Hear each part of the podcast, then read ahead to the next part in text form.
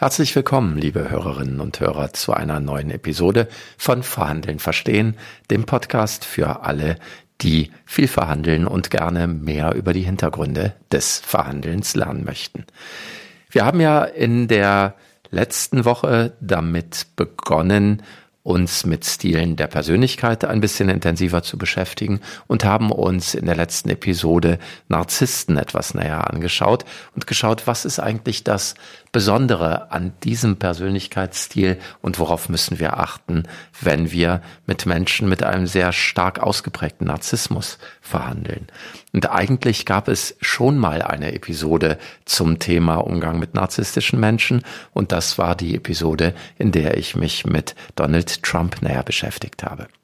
Heute nun soll es darum gehen, wie wir denn mit dominanten Menschen gut verhandeln können und dominante Menschen sind sehr relevant, weil wir sie oft am Verhandlungstisch finden. Es sind Menschen, die es in Managementpositionen zieht und die oft äh, wichtige und weitreichende Verhandlungen führen. Und es sind Menschen, mit denen wir gut verhandeln können, wenn wir ein paar Grundsätze beherzigen und ähm, mit ihnen auf eine bestimmte Art und Weise umgehen und auch gut verstehen, was diese Menschen eigentlich treibt. Also, Nochmal herzlich willkommen zur heutigen Ausgabe Verhandeln mit dominanten Menschen. Herzlich willkommen zu Verhandeln verstehen. Hier geht es darum, wie Sie Verhandlungen von großer Bedeutung souverän gestalten und erfolgreich abschließen können. Und hier ist Ihr Experte für Verhandlungen mit Tragweite und Distant Profiling, Everhard von Grote.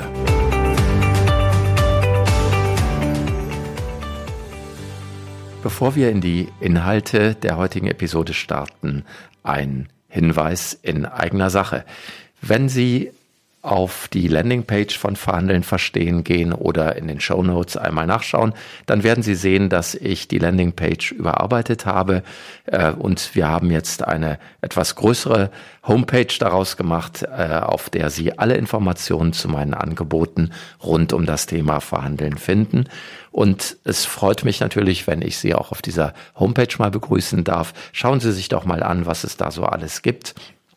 Ähm, es gibt Angebote, dazu zum Beispiel in ihrem Auftrag zu verhandeln, warum sich den Stress selbst antun, wenn man jemand anderen schicken kann, der das für einen macht.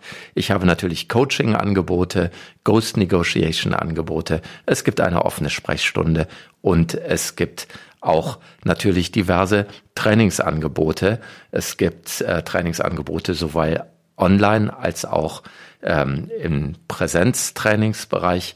Da allerdings erst wieder ab Juli, weil Präsenztrainings im Moment noch schwer möglich sind. Aber schauen Sie einfach mal, was es da so alles gibt. Nun aber wollen wir mal genauer anschauen, wie dominante Menschen ticken und wie wir mit ihnen denn am besten verhandeln sollten. Vielleicht noch eine Vorbemerkung. Das ist beim letzten Mal, glaube ich, nicht deutlich genug geworden. Wenn wir von narzisstischen Menschen oder dominanten oder kritisch wachsamen Menschen oder welchen Persönlichkeitsstil auch immer sprechen, dann ist das natürlich nicht so zu verstehen, dass Herr Müller oder Frau Meier so oder so ist, sondern all diese Persönlichkeitsstile haben wir in uns und wir alle werden mehr oder weniger stark narzisstisch, mehr oder weniger stark dominant, mehr oder weniger stark wachsam sein. Natürlich gibt es Menschen, die auf einzelnen Stilen sehr, sehr hoch punkten, wie zum Beispiel Trump, wenn wir uns Narzissten anschauen. Und dann gibt es aber auch andere, die in diesem Persönlichkeitsstil nur ganz wenig zu bieten haben. Wenn wir bei Narzissmus bleiben, zum Beispiel Frau Merkel, die ich für sehr, sehr uneitel halte und wenig narzisstisch. Und so ist es mit allen Persönlichkeitsstilen, auch mit dem Persönlichkeitsstil der Dominanz, den wir uns heute genauer anschauen. Und wenn wir uns überlegen, wer denn ein gutes Beispiel sein könnte für einen Menschen, der sehr dominant ist, dann würde mir da zum Beispiel Wladimir Putin als erster einfallen, den ich für ausgesprochen dominant halte, aber nur sehr mäßig narzisstisch. Wie ticken dominante Menschen? Dominante Menschen finden wir auch ganz häufig im Leistungssport und da können Sie quasi jeden Leistungssportler nehmen. Wir finden sie im Management, gerade im gehobenen Management sehr stark. Wir haben letzte, letzte Episode darüber gesprochen, dass wir da auch Narzissten finden, aber eben auch Dominante oder Menschen, die beide Persönlichkeitszüge miteinander kombiniert in sich haben. Wenn wir darüber nachdenken, wie wird man so? Sind es ähm, die Gene oder ist es mehr die Umwelt? Dann kann man bei diesem Persönlichkeitsstil sagen, dass dieser Persönlichkeitsstil sehr stark genetisch beeinflusst ist. Das heißt, es ist uns in gewisser Weise in die Wiege gelegt, wie dominant wir sind. Natürlich ist das nie 100 Prozent, sondern natürlich hat die Umwelt, die Erziehung und unsere Psychobiografie, also die wesentlichen Dinge, die wir äh, erleben und die uns prägen, äh, einen großen Einfluss auch äh, auf diesen Persönlichkeitsstil. Dennoch ist die äh, Grundlage all dessen eine genetische Disposition.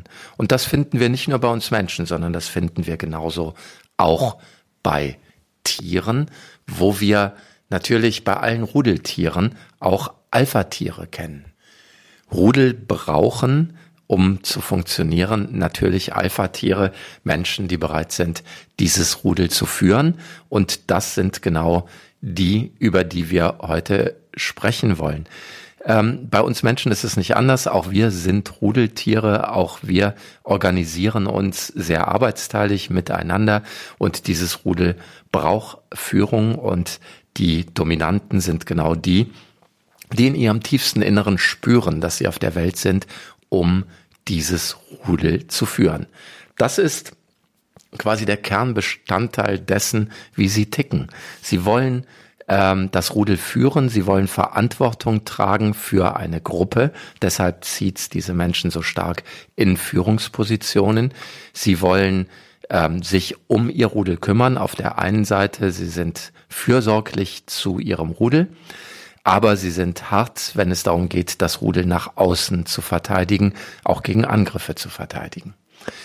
Ähm, diese Härte, die diese Menschen mitbringen, macht sie auch aus. Es sind Menschen, die es lieben, äh, die Kräfte zu messen, die es lieben, sich durchzusetzen, die es lieben, äh, zu gewinnen und auch die den Kampf lieben. Das ist das, warum wir diese Menschen so oft auch im Leistungssport finden, wo es darum geht, sich sehr stark selber zu fordern und äh, sich immer wieder dem Wettbewerb zu stellen, dem Wettkampf zu stellen und Dominante Menschen lieben diesen Wettkampf, lieben den Wettbewerb und lieben es, Kräfte zu messen und am Ende dann auch hoffentlich als Gewinner ähm, vom Platz zu gehen. Anders als bei den Narzissten sind hier diese Menschen nicht so sehr darauf bedacht, wie andere sie sehen. Also es geht nicht so sehr darum, ein tolles Ego nach außen zu präsentieren, sondern es geht darum, Leistung zu zeigen und mit sich selbst zufrieden zu sein, wenn man eine starke und maximale Leistung abgerufen hat und das Richtige getan hat und sich damit durchgesetzt hat. Es sind Menschen, die nicht so viel Wert auf ähm, die Fassade legen, sondern mehr auf die Substanz dahinter und Menschen, die ähm, auch nicht so viele Gedanken sich darüber machen, wie sie von anderen gesehen werden, sondern die das tun, was sie für das Richtige halten und das ziehen sie äh, in gewisser Weise sehr straight dann auch durch. Dominante Menschen sind Menschen, die Risiken gerne nehmen und äh, diese Risiken tragen sind Risk-Taker.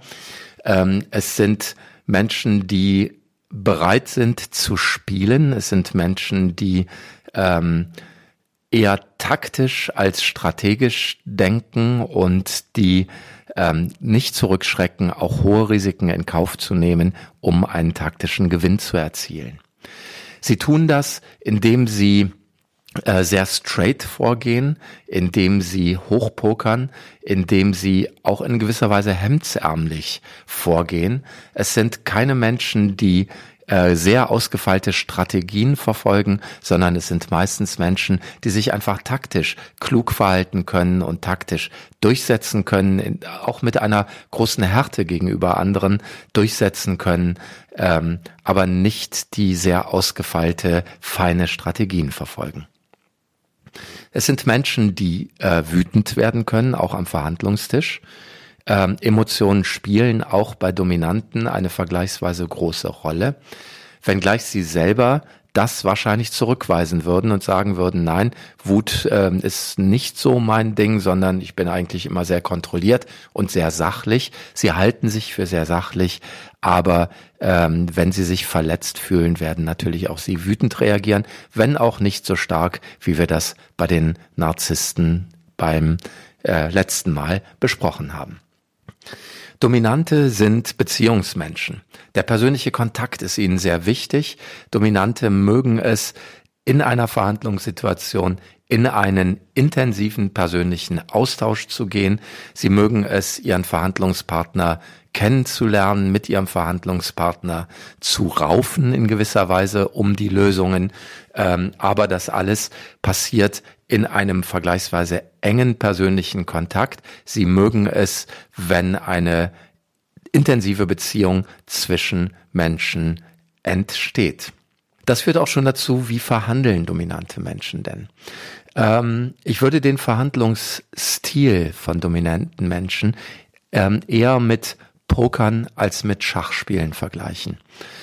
Äh, Pokern als taktisches Spiel, als Spiel, wo es auch darum geht, gegen den anderen zu spielen im Sinne von ähm, ich, ich zeige nicht alles, was ich habe. Ich äh, werde bluffen, wenn es sein muss.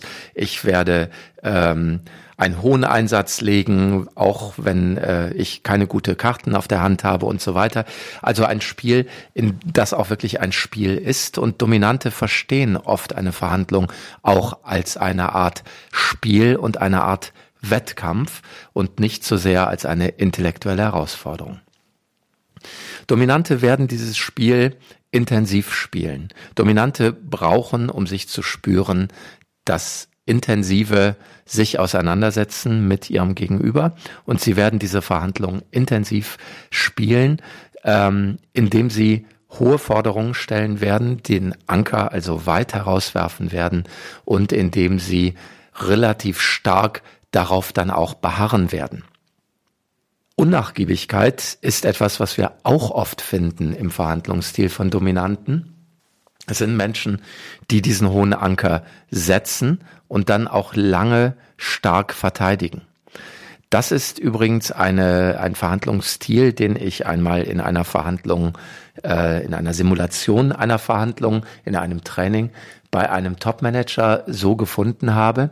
Der hat eine Verhandlung dadurch zum Scheitern gebracht, dass er eine extreme Forderung am Anfang aufgestellt hat und sich dann sehr, sehr unnachgiebig gezeigt hat. Und sein Plan dahinter war, diese äh, Verhandlungen so zu führen, dass sein Gegenüber ihm erst maximal entgegenkommt, er sich dann bewegt und er dann nochmal ein Entgegenkommen von der anderen Seite bekommt. Das war der Plan, der aber nicht aufgegangen ist. Und als wir diese Verhandlungsrunde ausgewertet haben, dachte er, dass die Aufgabe so gewesen wäre, dass es keine Lösung gegeben hat. Und als er sah, dass andere parallel arbeitende Gruppen mit derselben Aufgabe gute Lösungen gefunden haben, äh, war das für ihn eine ganz wichtige Erkenntnis, dass sein sehr dominanter Verhandlungsstil mit dem maximalen Ankern und der Unnachgiebigkeit hier in dem Fall dazu geführt hat, dass eine Verhandlung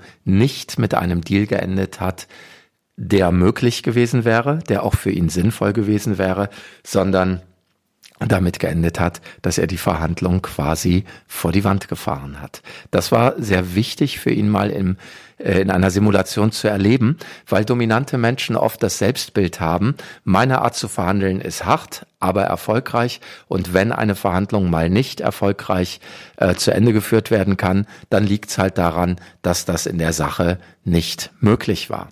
Dass es aber viel mit der eigenen Persönlichkeit zu tun hat, ist Dominanten oft nicht bewusst. Dominanten Menschen ist die persönliche Ebene, die Beziehung wichtig. Und dominante Menschen sind in ihrer Art zu verhandeln Dealmaker. Das gibt uns auch gleichzeitig ein paar Hinweise, wie wir mit ihnen verhandeln sollten. Äh, Dominante sind immer offen für Vier-Augen-Gespräche, dafür, dass wir ähm, wenn wir in größeren Runden verhandeln, sagen, okay, lassen Sie uns mal nur unter vier Augen mit den Verhandlungsführern separat sprechen und hier einen Deal vorwärts bewegen. Das sind Formate, die die Dominanten sehr liegen und ähm, in denen wir oft Verhandlungen bewegt bekommen. Schauen wir uns das etwas systematischer an. Woran erkennen wir denn erstmal, dass wir einen dominanten Menschen gegenüber haben? Das Erste, was wir ja immer sehen bei unserem Verhandlungspartner, ist das Äußere. Wir sehen die Kleidung und wir sehen die Art, wie dieser Mensch auftritt. Was wir hier sehen werden, ist, dass wir äh, einen Gegenüber haben, der ähm, sich nicht besonders schick kleidet, besonders modisch. Also wir werden meistens keine Einstecktücher, keine teuren Kostüme, keinen teuren Schmuck, keine Statussymbole sehen, sondern wir werden jemanden sehen, der eher pragmatisch gekleidet ist, der nicht zu viel Wert auf seine Fassade legt. Wir werden nicht so viel Schmuck sehen. Wir werden äh, wahrscheinlich bei den Herren schnell keine Krawatte sehen. Das Jacket wird schnell abgelegt äh, und liegt dann in der Ecke. Die Ärmel werden hochgekrempelt. Also wir sehen jemanden, der nicht schick sein möchte, sondern jemanden, der sich bewegen können möchte, der äh, aktiv gestalten möchte. Und das sehen wir auch in der Art der Kleidung, die, wann immer die Range des sozialen Rahmens das hergibt, eher sportlich als schick sein wird. Dominante lieben sportliche Kleidung, manchmal auch mit so einem leichten Outdoor-Touch. Da kommt es natürlich jetzt immer auf den Rahmen an, was äh, geht in einer bestimmten sozialen Situation. Aber wenn Sie die Wahl haben, dann werden Dominante eher nicht mit Schlips und Kragen äh, zu einer Verhandlung kommen.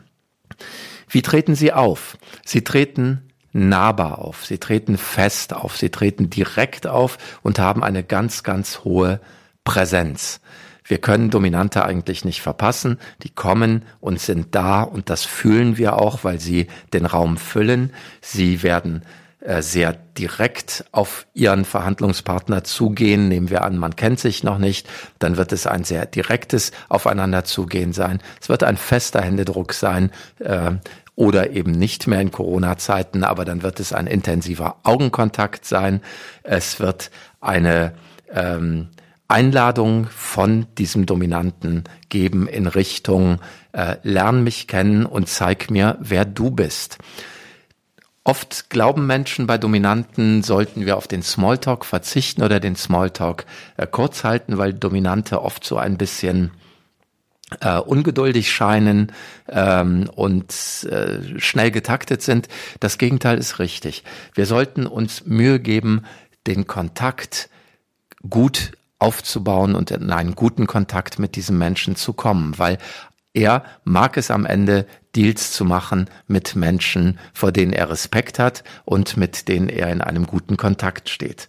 Also versuchen wir in der Angangsphase den Kontakt zu gestalten, indem wir äh, interessanten Smalltalk anbieten, Themen, die Dominante meistens interessieren werden, wenn wir denn keine anderen Themen haben, die sich aufdrängen, werden immer der Bereich des Sports sein. Dominante haben nahezu immer, ich kenne keine Ausnahme, ein Fable für Sport. Sie werden verfolgen, welche Sportveranstaltungen gerade ähm, geschehen. Sie werden Sport im Blick haben. Die Sportthemen werden Themen sein, über die wir mit denen immer sprechen können. Andere Themen sind natürlich Hobbys. Äh, Jagd ist ein Hobby, was viele Dominante haben. Ähm, was auch immer. Sie möchten uns kennenlernen und sie möchten, dass wir sie kennenlernen und dazu sollten wir vor Beginn einer Verhandlung auch den Raum schaffen und den Rahmen schaffen, dass das möglich ist. Wichtig ist, dass wir Dominanten bitte nie nach dem Mund reden, auch nicht in dieser Smalltalk-Phase. Dominante mögen keine Menschen, die versuchen, dadurch, dass sie ihnen nach dem Mund reden, zu gefallen, sondern die mögen Menschen, die für ihre Standpunkte eintreten, die ähm, greifbar sind, die ähm, sich zeigen, die sich nicht verstecken, sondern die einfach da sind und die genauso offen und beherzt in den Kontakt gehen, wie die Dominanten selber das auch tun. In der Verhandlung müssen wir uns dann darauf einstellen, dass wir hohe Forderungen bekommen, dass wir einen Verhandlungspartner haben, der mit einer vergleichsweise starken Härte verhandelt. Und dem müssen wir begegnen, indem wir das aushalten und indem wir uns genauso positionieren, wie er das tut, indem wir klare Positionen beziehen, klare ähm, Botschaften senden und diese Botschaften sollten bei Dominanten in vergleichsweise kurzen Sätzen und auf den Punkt gebracht, äh, vielleicht auch ein bisschen zugespitzt formuliert werden. Zugespitzt nicht im Sinne von provozierend, aber nicht im Sinne von äh, sehr filigran und äh, verästelt, sondern im Sinne von klar und deutlich. Verhandlungen mit Dominanten dürfen etwas ähm, etwas robuster geführt werden. Also ein dominanter verträgt es durchaus, wenn wir ihm auf seine Forderungen entgegnen, dass wir das natürlich auf gar keinen Fall tun werden oder dem natürlich auf gar keinen Fall nachkommen werden und er das natürlich, wenn er an unserer Stelle wäre, auch nicht tun würde. Ähm, also Dominante verstehen auch, wenn wir uns sehr klar positionieren, das mögen sie auch. Wir dürfen da ein bisschen frecher sein in gewisser Weise als bei narzisstischen Menschen oder anderen, die wir noch kennenlernen. Sie wollen, dass wir klar sind. Das wird nicht unbedingt immer dazu führen, dass sie begeistert sind, sondern das könnte auch schon mal äh, Wut auslösen, das kann passieren. Aber wichtig ist, dass wir das aushalten und dass wir sehr klar und deutlich unsere Positionen vertreten. Und dann die Kunst vollbringen, diese Verhandlung nicht als Kampf gegeneinander aufzufassen. Dominante lieben ja das Kräftemessen und lieben den Kampf gegeneinander, wo sie sich durchsetzen und gewinnen wollen. Und wenn wir in dieser Metapher unterwegs sind und unseren Verhandlungspartner in dieser Metapher lassen, dann wird er eine Verhandlung als Kampf gegeneinander verstehen, indem er gewinnen will. Ich würde immer versuchen, eine andere Metapher daneben zu setzen und den, die Verhandlungen anzusehen als ein Kampf, den wir als Verbündete führen gegen die Welt da draußen, gegen Feinde da draußen. Also wir wollen diesen Deal machen, weil er uns beiden nützt, weil wir als Verbündete beide mit diesem Deal besser fahren als ohne den Deal. Wenn das der Rahmen ist, der Frame, den wir um diese Verhandlung setzen können, dann wird es mit unserem dominanten Verhandlungspartner deutlich einfacher sein. Wie kommen wir weg aus den sehr weit äh, gesteckten Ankern, die der Dominante stecken wird und die wir dagegen stecken müssen, um ähm, uns entsprechend auch zu positionieren. Wir werden an irgendeinem Punkt auf ihn zugehen können und sagen, äh, lassen Sie uns uns von diesen Ankern mal entfernen und gucken, wie wir einfach hier einen pragmatischen, gangbaren Weg finden, wie wir zueinander kommen. Also den Anker nicht betonen, nicht immer wieder den eigenen Anker nennen, nicht immer wieder den Anker des anderen bekämpfen, sondern das alles dann nach einer Zeit der Verhandlung auch mal beiseite schieben und sagen so, jetzt mal ganz praktisch unter uns Pastorentöchtern, wie können wir es denn machen? Wie kommen wir denn weiter? Pragmatische Lösungen sind genau das Ding des Dominanten und irgendwann mal ähm, dann auch sich komplett zu verabschieden von allem, was man vorher gefordert hat, bereitet einem Dominanten auch keinen Schmerz, weil er auch weiß, dass das ja eine taktische Position war, die er aufgebaut hat. Ähm, und da machen wir kein großes Aufhebens drum, sondern wir schlagen irgendwann gangbare Wege vor achten da darauf, dass wir uns einen Puffer lassen, weil der Dominante immer versuchen wird, auch da noch ein bisschen für sich herauszuholen. Aber mit einem guten Angebot für einen Kompromiss wird ein Dominanter am Ende auch oft leben können. Ja, liebe Hörerinnen und Hörer, das war's für diese Woche. Ähm, verhandeln mit dominanten Menschen. Ich hoffe, Sie haben die ein oder andere Anregung mitnehmen können und wie immer der Hinweis auf den Newsletter.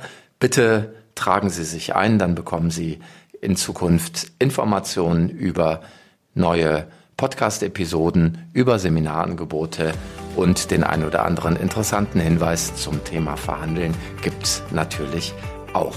Also tragen Sie sich ein auf der Seite verhandeln-verstehen.de und ich wünsche Ihnen allzeit gute Verhandlungen. Bis in zwei Wochen. Tschüss, Ihr Eberhard von Grote.